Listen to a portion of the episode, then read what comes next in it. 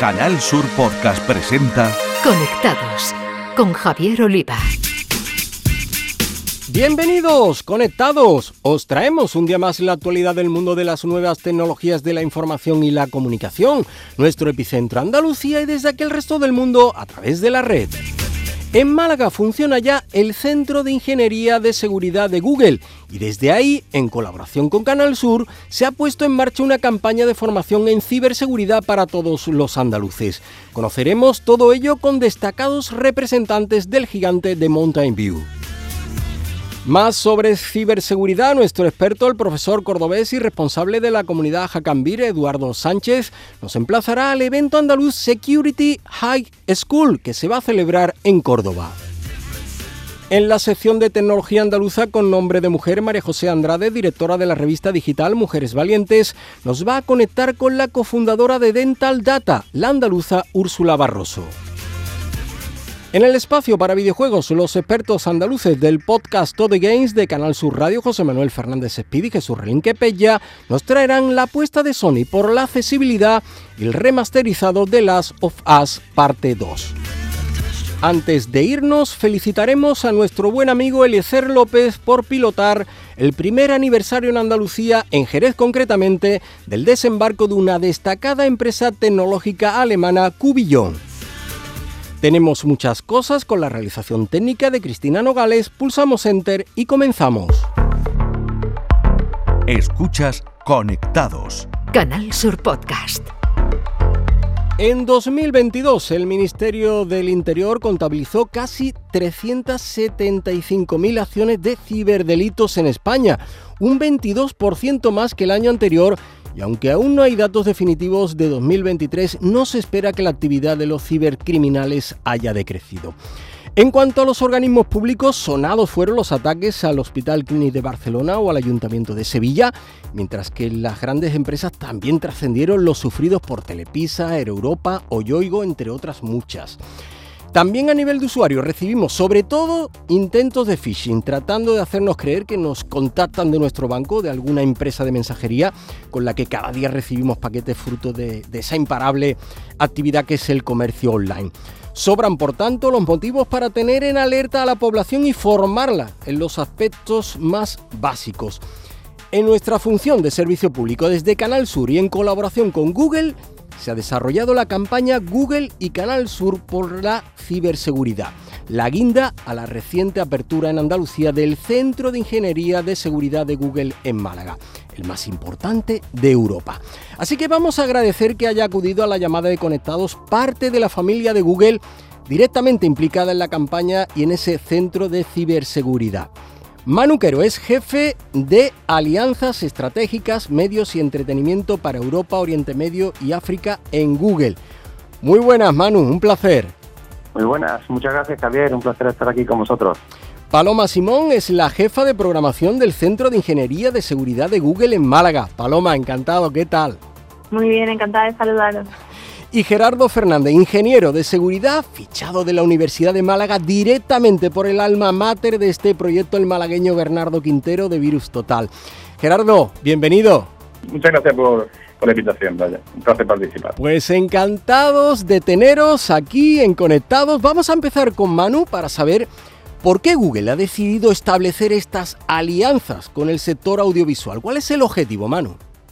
Eh, pues eh, bueno, desde Google trabajamos en, desarrollar estas alianzas estratégicas con el ecosistema audiovisual, de forma que las televisiones puedan beneficiarse eh, tanto de nuestras soluciones como de nuestros productos para alcanzar sus objetivos de negocio, que básicamente pueden resumirse en tres puntos.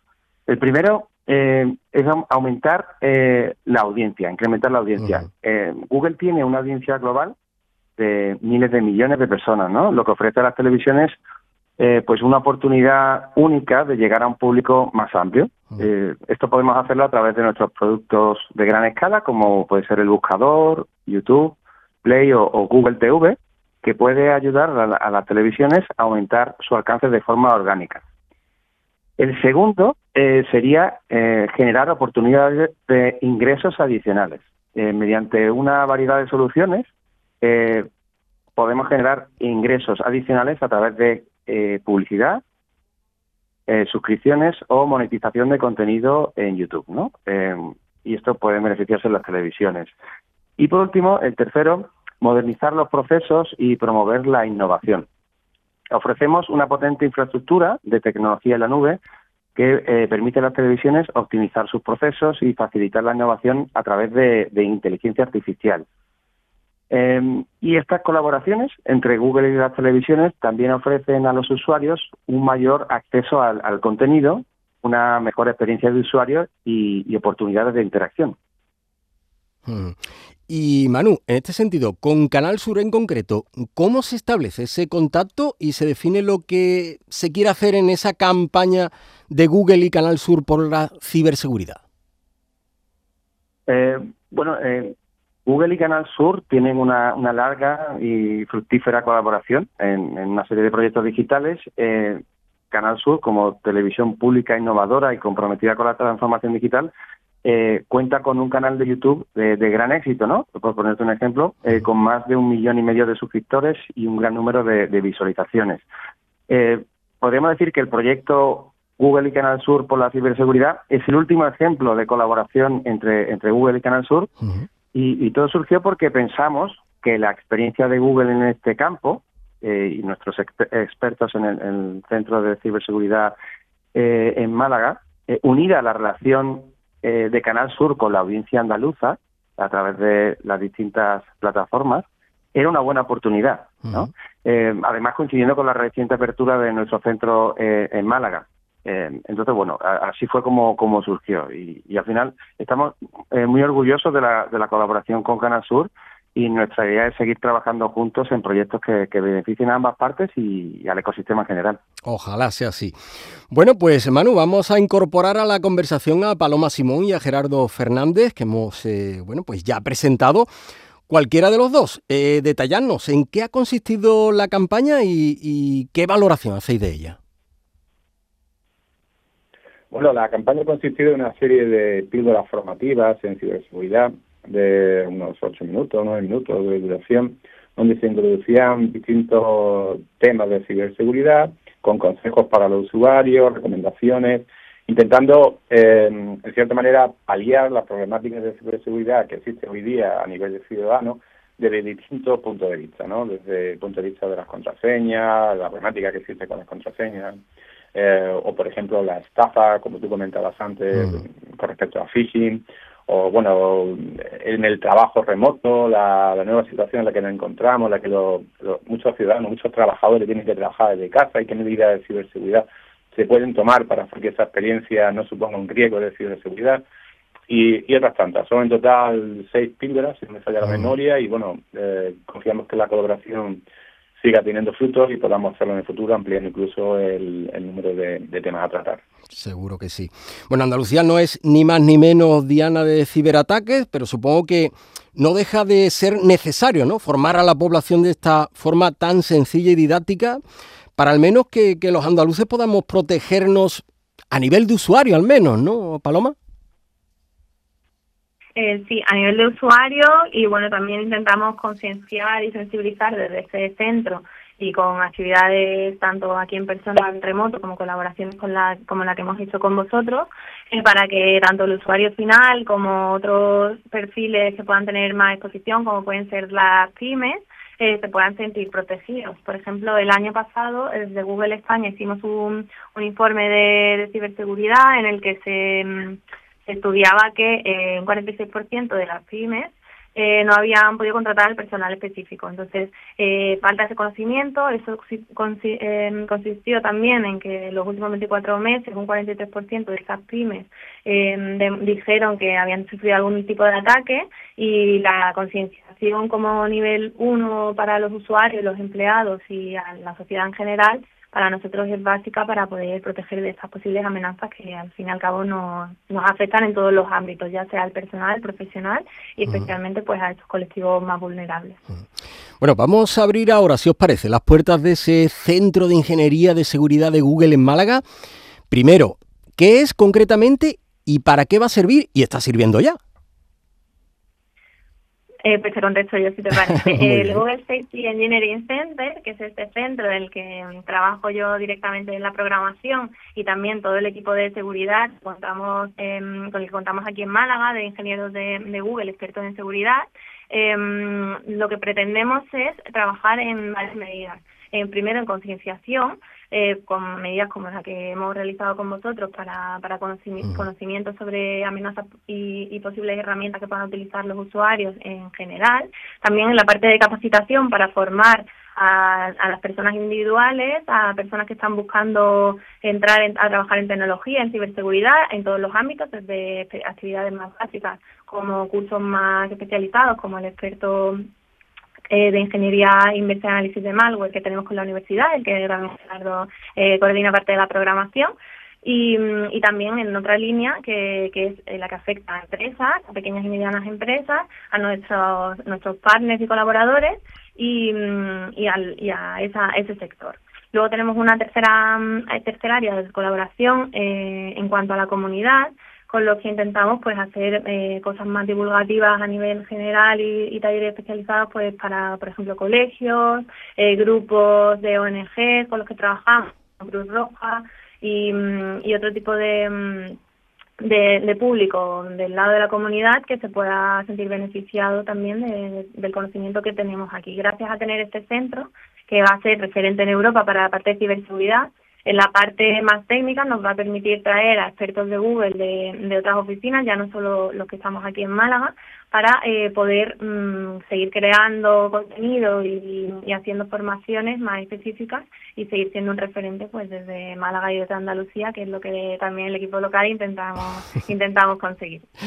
Qué bueno, pues eso como malagueños, mm, yo creo que es obvio, ¿no? Que Google fija en Andalucía y en Málaga concretamente eh, este centro porque detrás está un crack como, como Bernardo Quintero, ¿no? Recordamos fundador de Virus Total, la compañía adquirida por, el gigante de Mountain View, eh, em, que ha convertido eh, a, Málaga en el epicentro de la ciberseguridad, ¿no?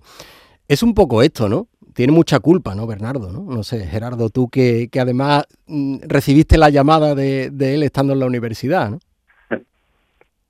Eh, sin duda, Bernardo tiene la mayor parte de la culpa de que, de que estemos aquí, eso, eso no hay duda. Sobre todo de que estemos aquí, porque inicialmente lo que Google fue, eh, lo que hizo Google fue adquirir Virus Total. Luego Bernardo fue quien puso la, la cláusula de pero nos quedamos en Málaga. lo queremos hacer desde aquí, queremos crecer desde Málaga. Y también tiene buena parte de la culpa de que exista el centro ISEC en Málaga. Hay otra gente implicada, no voy a dar nombre, pero vaya, hay otra gente implicada en el equipo de que de que esto se haga realidad, menos, por ejemplo, aquí es una de ellas, si he dado un nombre, pero vaya, pero la, la, ¿cómo te diría? La apuesta principal para hablar con, con toda la parte de organización, toda la parte eh, directiva de Google, se la llevó Bernardo, la dirigió Bernardo, y, y gracias a eso tenemos el centro de, de seguridad de Google a nivel mundial aquí en Málaga, lo cual es un buen resultado, ¿no? De su eh, de su persistencia y de la gana de trabajar en ciberseguridad desde Málaga.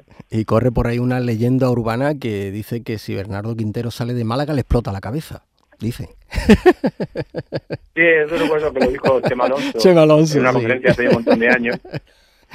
Lo dijo de modo irónico por el apego que tiene Bernardo a Málaga. A Málaga, totalmente. Bueno, otro aspecto que me gustaría destacar del Centro de Ingeniería de Seguridad de Google en Málaga es el laboral. Eh, a ver, no sé, Paloma, ¿qué perfiles profesionales tienen cabida ahí y cómo aspirar a trabajar en, este centro? Como te comentaba, eh, principalmente mm, nos enfocamos solo en la, en la parte de ciberseguridad, tenemos mm. sesiones de, de, concienciación, también de tecnología en general, pero nuestro foco es ciberseguridad. Entonces, el equipo local mayoritariamente son ingenieros de, de informática especializados en seguridad. Eh, como decía, en el sector hay una falta de personal bastante alta. A nivel de Europa se estimaban que en 2022 había como 500.000 posiciones sin cubrir. eh, esto es así en todo el mundo. Entonces nosotros también intentamos eh, fomentar pues que haya personas que quieran dedicar su carrera a, a esta actividad, que a lo mejor no se lo hubieran planteado, pero gracias a las formaciones que hagamos les pueda interesar y seguir trabajando en ello y, y seguir fomentando el gran polo de talento que es Málaga, para todas las empresas de tecnología, no solo para las de ciberseguridad, y eso lo hacemos también en colaboración con, con organismos como la Universidad de Málaga, que en ese sentido, para la parte de ciberseguridad pionera, con su nuevo grado de ciberinteligencia artificial.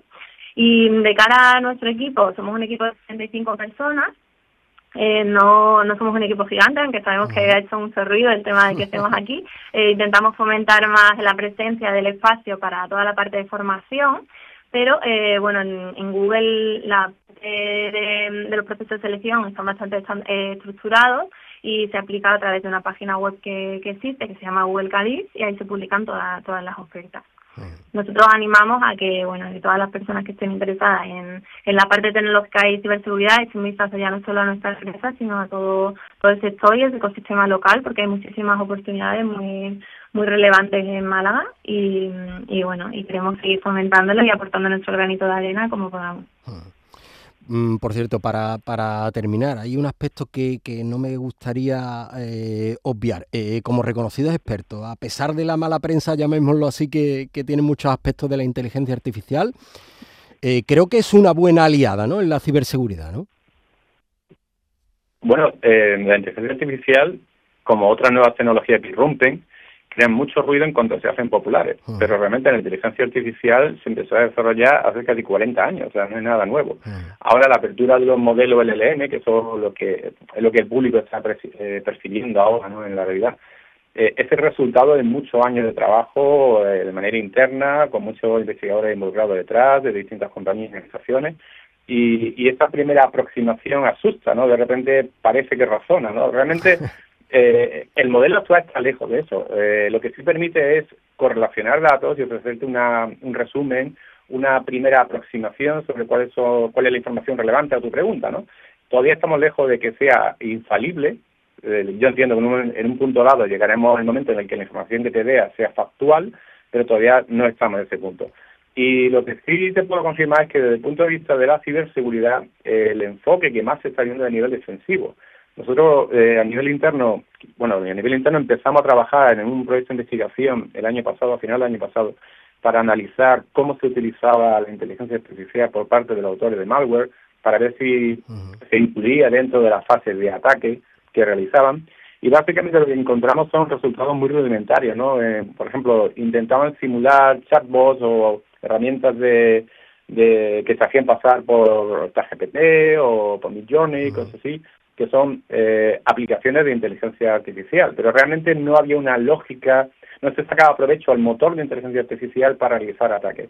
Hay cosas nuevas que están surgiendo, por ejemplo, ahora se ha visto desde principios de este año, bueno, final, de, final del año pasado y principio de este año, que se está utilizando, por ejemplo, para mejorar los mensajes de phishing, para que el texto que tú lees sea más realista, ¿no? Eh, para eso se está utilizando la inteligencia artificial pero son pequeñas anécdotas. Sin embargo, en el lado defensivo lo que se está utilizando es con mucha más profusión.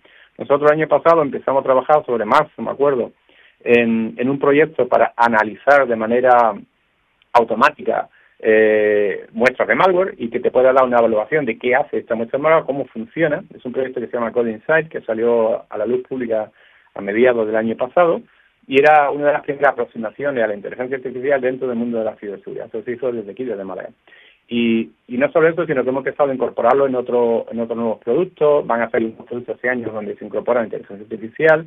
Y hay empresas, pequeñas pymes, que están adoptando la inteligencia artificial desde el punto de vista de la ciberseguridad. Nosotros participamos en un proyecto que es Go Academy, y de Go Academy lo que hacemos es eh, eh, mentorizar y, promover que ciertas startups de ciberseguridad pues tengan salida, ¿no? Tengan salida al mercado y algunas de ellas están orientadas a la adopción de la ciberseguridad dentro del portfolio de sus productos de la inteligencia artificial, perdón, dentro del portfolio de las soluciones de ciberseguridad que ofrecen. Por lo cual, estamos viendo mucho más utilización, mucho más ruido de, de la inteligencia artificial desde el punto de vista analítico y defensivo que desde el punto de vista de ataque. Pues ya veis, en las buenas manos que estamos, apasionante todo lo que nos habéis transmitido desde ese centro de ciberseguridad abierto por Google en Málaga y desde donde en colaboración con esta casa Canal Sur se ha lanzado una campaña que tenéis disponible en redes bajo el nombre Google y Canal Sur por la ciberseguridad.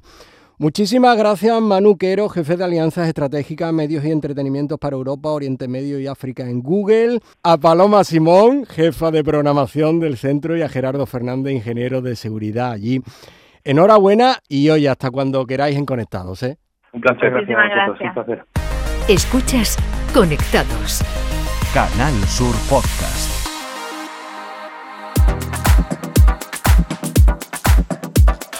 Toca ahora hablar de seguridad en la red y para ello contamos con nuestro experto andaluz en ciberseguridad, Eduardo Sánchez, profesor de informática en la formación profesional y responsable de la comunidad Hackambir, que nos va a invitar a asistir a la novena edición del Security High School que los días 8 y 9 de febrero se celebra en Córdoba.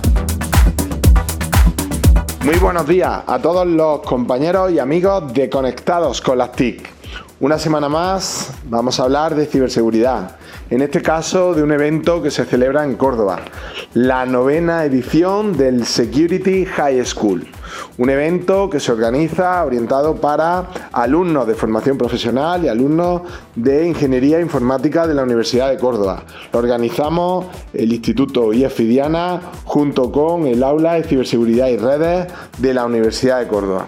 En este caso tendrá lugar los días 8 y 9 de febrero aquí en Córdoba. El día 8 tendremos talleres de ciberseguridad de diferentes temáticas en el IEF. Y el día 9 tendremos mil personas de aforo, el cual ya está al 50%, en el campus de la Universidad de Rabanales, donde tendremos también diferentes ponencias y veremos pues, los diferentes ataques más actuales eh, de ciberseguridad y cómo actúan los cibercriminales. Podéis consultar toda la información en securityhighschool.es. Dentro de la página podéis obtener tanto la información de los talleres como las entradas totalmente gratuitas. Es un evento totalmente gratuito gracias a nuestros patrocinadores. Sofo, el CCNCER, Movatec, All Testing, Hack and Beers. Tenemos también la colaboración de la Universidad de Córdoba y la Junta de Andalucía. Contamos con, con libros de 0x Word o My Public Inbox. ¿De acuerdo? Bueno, os invito los días 8 y 9 de febrero en Córdoba, novenas jornadas de ciberseguridad, más de mil participantes. Podéis venir y bueno, disfrutar de todo el ambiente, tanto en los talleres como en las ponencias y todo el, networking distendido con todos los profesionales, profesores, alumnos y fuerzas y cuerpos de seguridad del Estado que estarán en el evento. Así que os invito, como sabéis, mi nombre es Eduardo Sánchez, soy el organizador de la jornada, me podéis encontrar en las redes como Edu Satoe. Un abrazo. Continuamos ahora con nuestro espacio de tecnología con nombre de mujer que como siempre nos trae la directora de la revista Mujeres Valientes, María José Andrade, que hoy nos viene a hablar de digitalización la que llevan a cabo desde Dental Data y con su fundadora creo que está ya, ¿verdad María José? Muy buenas. Hola Javier, buenas tardes, buenos días, buenas noches. eh, te saludo así en general porque son de esos días en los que mm, me encanta que Mujeres Valientes estén conectados porque va a participar, vamos a entrevistar y vamos a contar con una mujer muy valiente, abogada, que muchos que nos escuchen dirá, pero oiga, si esto es conectado y aquí son personas muy digitales. Bien, vamos a aclararlo. Úrsula Barroso, Buenos días, buenas tardes y buenas noches, como hemos dicho. Muy buena, Abogada, Úrsula. Pero también científica de datos y experta en inteligencia de negocios. Y además es la CTO y fundadora de Dental Data, como tú bien has dicho, Javier. Una empresa en la que se construyen modelos analíticos que son, y lo leo literal, capaces de dar respuesta en tiempo real a la toma de decisiones que requiere una empresa en el día a día. Úrsula, eh, de abogada a CTO y fundadora de Dental Data. ¿Cómo ha sido ese recorrido? Vaya aventura que nos trae la vida, María José. es que esto, esto es adaptándonos, adaptándonos a lo que nos exigía realmente el negocio. Pero es verdad que siempre he tenido una vocación relacionada con, con, la, con la parte de, de innovación y, y, de la gestión de proyectos y, y, de, la, y de la aportación a, a la sociedad, ¿no? Al fin y al cabo, y, y es verdad que, que, me formé en dirección en, en, la Escuela de Negocios de San Telmo, después me he formado en temas financieros y después me he formado también en temas de tecnología. Pues eh, he ido evolucionando como profesional en función de lo que el propio mercado me, ha ido demandando y de lo que mis competencias individuales, pues bueno, pues parecía que es lo que se me daba mejor. El análisis de los datos está claro que, que de base. Claro. Úrsula, tú eh, dices que es un proyecto vital, que Dental Data es un proyecto vital, eh, es una aplicación analítica para la dirección de clínica. ¿Por qué ese sector? ¿Cuál es la necesidad que surge y cómo le dais respuesta a vosotros desde Dental Data? Pues mira, la verdad que es una, es una buena pregunta, que, que es verdad que nosotros en, en, los últimos años eh, nos ha llevado al sector dental, primero por un poco por casualidad, porque eh, empezamos con alguna clínica amiga y, y, poco a poco vimos que las carencias en gestión eh, desde la perspectiva empresarial, porque en la facultad de odontología te enseñan a, hacer implantes o hacer otro tipo de tratamientos odontológicos, pero no te enseñan a gestionar. Entonces vimos que había eh, una necesidad en el mercado eh, y donde el componente digital eh, era fundamental también, siendo además como es el sector odontológico, el sector sanitario en general, súper innovador súper tecnológico dentro del gabinete, pero no fuera del gabinete. O sea, ahí nuestra aportación era, era máxima. Úrsula, eh, habláis que aumentáis la rentabilidad, la facturación, eh, además lleváis gestión de clínica, eh, tenéis el 98% de satisfacción de los equipos, esos son datos reales. Eh, ¿Hasta dónde queréis llegar con Dental Data? ¿Cuáles son el futuro que analizáis para vosotros y cómo llegar a ese target además tan específico? Pero es que ahora todo el mundo quiere tener los dientes bien, Javier. Ya no es solamente que te duela sacarte una muela. tal cual, tal cual. Bueno, a ver, eh, desde luego el, el, el, mercado, estamos hablando de un mercado que son 24.000 clínicas las que hay en España. Nosotros trabajamos a nivel a nivel nacional eh, ahora mismo la estrategia que tiene Dental Data, evidentemente, es seguir consolidando eh, su, eh, digamos, los clientes a, a, nivel nacional, seguir incorporando, digamos, a nivel tecnológico, eh, seguir incorporando más datos, más fuentes y que, digamos, que al fin y al cabo eh, faciliten la vida de, de nuestras clínicas. Y, y, el día de mañana miramos hacia en horizonte de internacionalización y en horizonte de dar un salto hacia el lado pues a sectores que ya hemos trabajado eh, como, como puede ser la, medicina estética. ¿vale? O sea que ahí son las miras que tenemos acorde a 5 o 10 años vista. Javier, conociendo a Úrsula Barroso como la conozco, te digo que llegarás al infinito y más allá y lo de los 5 o 10 años vista se va a Es menos, es menos. Eso esperamos. esperamos que en 5 años... Seguro que sí. Úrsula, muchísimas gracias y enhorabuena, ¿eh? Vale, muchísimas, gracias a vosotros. muchísimas gracias. Conectados con Javier Oliva. Nuestros gamers andaluces integrantes de Toddy Games, el podcast dedicado a videojuegos y Sport de Canal Sur Radio, José Manuel Fernández Espíritu y Jesús Relinquepella, abordan la apuesta de Sony por la accesibilidad a través de su mando y la versión remasterizada del juego The Last of Us Parte 2. Jugadoras, jugadores, bienvenidos. Hoy, como siempre, vamos a hablar de videojuegos. Traemos un tema que nos gusta especialmente, y es lo que ha hecho Sony con el mando PlayStation Access, desarrollado con la colaboración de la comunidad de jugadores con discapacidad para poner el foco en los tres principales retos a los que se enfrentan los jugadores con discapacidad.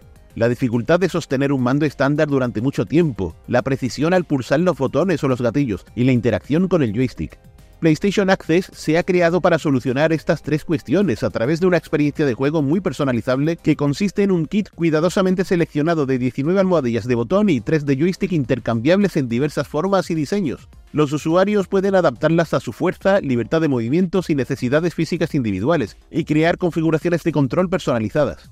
En estos días PlayStation Access se podrá probar de forma gratuita en 22 ciudades de España en las sedes de Inserta Empleo, la entidad de recursos humanos de la Fundación 11. Además, cualquier persona residente en España podrá solicitar un préstamo desde hoy mismo a través del sistema habilitado por Fundación 11. En este primer periodo los mandos estarán disponibles en Barcelona, Zaragoza, Oviedo y Murcia hasta el 2 de febrero. Posteriormente, PlayStation Access estará disponible en más sedes de inserta por todo el mapa nacional, pudiéndose no obstante probar de manera permanente en el Museo Oxo en Málaga. Así pues, con el objetivo de acercar los videojuegos a más personas, PlayStation España e Inserta Empleo ponen en marcha esta actividad, que permitirá que los usuarios con discapacidad prueben el mando Access y se adentren en el apasionante mundo de los videojuegos. Hablamos ahora del nuevo The Last of Us Parte 2 remasterizado, Naughty Dog nos invita a revisitar un título temporal que en 2020 sorprendió a la comunidad de jugadores por sus valores de producción y por contar una historia valiente y arriesgada, incluso controvertida en ciertas decisiones que en el argumento se tomaban, bueno, relacionados a los personajes que ya conocíamos de la primera entrega. Este Last of Us Parte 2 remasterizado conserva intacta la historia, la jugabilidad, sin cambios de ningún tipo sigue siendo esa brutal aventura de acción y sigilo donde los programadores de Naughty Dog crearon todo tipo de situaciones en los que infectados y supervivientes ponían a prueba nuestra habilidad y en muchas ocasiones también nuestros nervios y cuando asistíamos a ciertas escenas de vídeo realmente crudas. En cuanto a lo que ofrece este remasterizado, eh, tenemos que destacar mejoras en su apartado gráfico, sutiles detalles como la resolución de texturas, distancia en el dibujado de los escenarios y sus elementos, o la iluminación.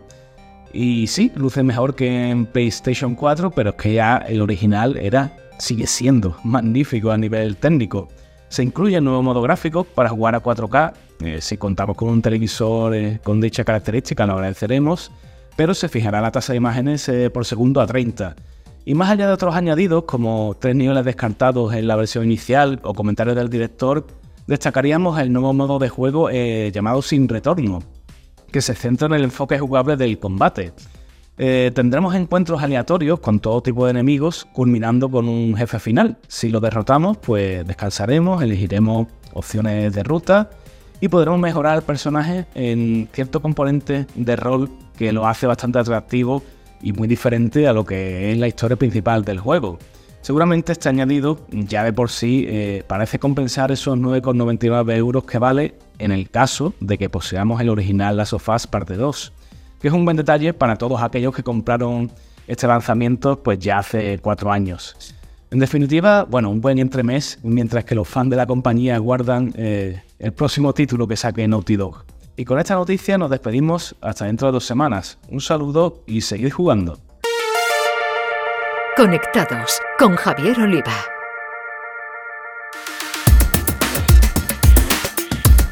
Que una gran empresa tecnológica apueste por Andalucía siempre es una buena noticia y cuando cumple un año nuestra tierra y no deja de crecer y generar empleo, más todavía. Es el caso de Cubillón, cuya división ibérica se levantó en Jerez hace un año. Queremos conocerla un poco más de la mano de un buen amigo de Conectados, que es uno de los responsables de desarrollo de Cubillón Ibérica. Amigo Eliezer López, ¿qué tal? ¿Cómo estás? ¿Qué tal? ¿Cómo estamos? Pues encantado de tenerte aquí de nuevo, ahora al otro lado. Cuéntanos lo primero. Oye, ¿a qué se dedica eh, Cubillón Ibérica? Bueno, pues Cubillón Ibérica es un centro de excelencia. Eh, inicialmente nace con la idea de dar soluciones de desarrollo y otras eh, tecnologías complementarias a clientes de la matriz de, Cubillón en, Alemania en concreto. pero bueno, poco a poco nos estamos abriendo a más tecnologías y a otro tipo de clientes. Eh, inicialmente nacimos como eh, centro de eh, excelencia enfocado a temática cloud, es decir, a todo lo que son desarrollos en la nube.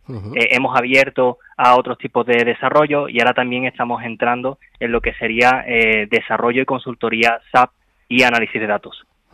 Oye, ¿y por qué Eliezer, mm, esta empresa alemana elige Andalucía y Jerez concretamente? Pues mira, la razón es porque eh, Cubillon Ibérica nace eh, de la colaboración entre eh, Cubillon Alemania, eh, la matriz de la que hemos hablado antes, y Bata Factory, que es una empresa que ya, ya está ampliamente aceptada aquí en, en Andalucía y que trabaja para el mercado alemán. Entonces, claro, en Bata Factory se conoce perfectamente cómo funciona el mercado alemán, eh, ya se trabaja desde hace muchos años desde aquí, desde en concreto desde Jerez de la, de la Frontera, y entonces eh, a través de Bata Factory se hace, digamos, este desarrollo de negocio para eh, Cubillón Alemania, y por eso eh, se funda en Jerez Cubillón Ibérica y te hemos llamado porque siempre, como decimos, una buena noticia que, una compañía tecnológica cumpla un año instalada en Andalucía. En este año de existencia, háblanos, eh, Eliezer, de hitos logrados y, del crecimiento en cuanto a empleo y, negocio. Pues mira, eh, como comentábamos antes, eh, nosotros empezamos con un primer eh, equipo de cuatro personas que trabajaba en diferentes áreas relacionadas con, con cloud pero rápidamente en Alemania eh, han visto que, pues bueno, aquí en España tenemos mucho talento, en concreto en la parte de Andalucía tenemos mucho talento y, bueno, nosotros como estamos muy cerca de ese talento, pues hemos hecho valer, digamos, nuestra eh, todo lo que podemos eh, ofrecer, ¿no? Y en este aspecto, pues ya se han abierto las puertas y no solamente tenemos trabajando un equipo de cloud, sino que tenemos también eh, desarrolladores de frontend, desarrolladores de backend, también tenemos consultores SAP, tenemos desarrolladores SAP y ahora estamos abriendo también otro tipo de servicios, por ejemplo, pues soporte para clientes alemanes, estamos abriendo también ciertos eh, eh, centros, por así decirlo, asociados para determinadas áreas eh, de tecnología. Y bueno, hemos terminado el año con 12 personas contratadas y nuestra, nuestro plan para este año que continúa es seguir ampliando lo que es el equipo y llegar al menos a unas 50 personas. Fantástico, pues son las noticias que nos gusta contar aquí en Conectados.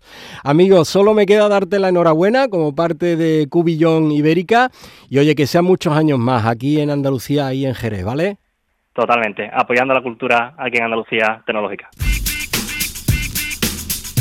Es hora de terminar, ya sabéis que cada dos semanas tenéis una nueva entrega de Conectados en la plataforma de podcast de Canal Sur Radio en Spotify o en Google Podcast, entre otras.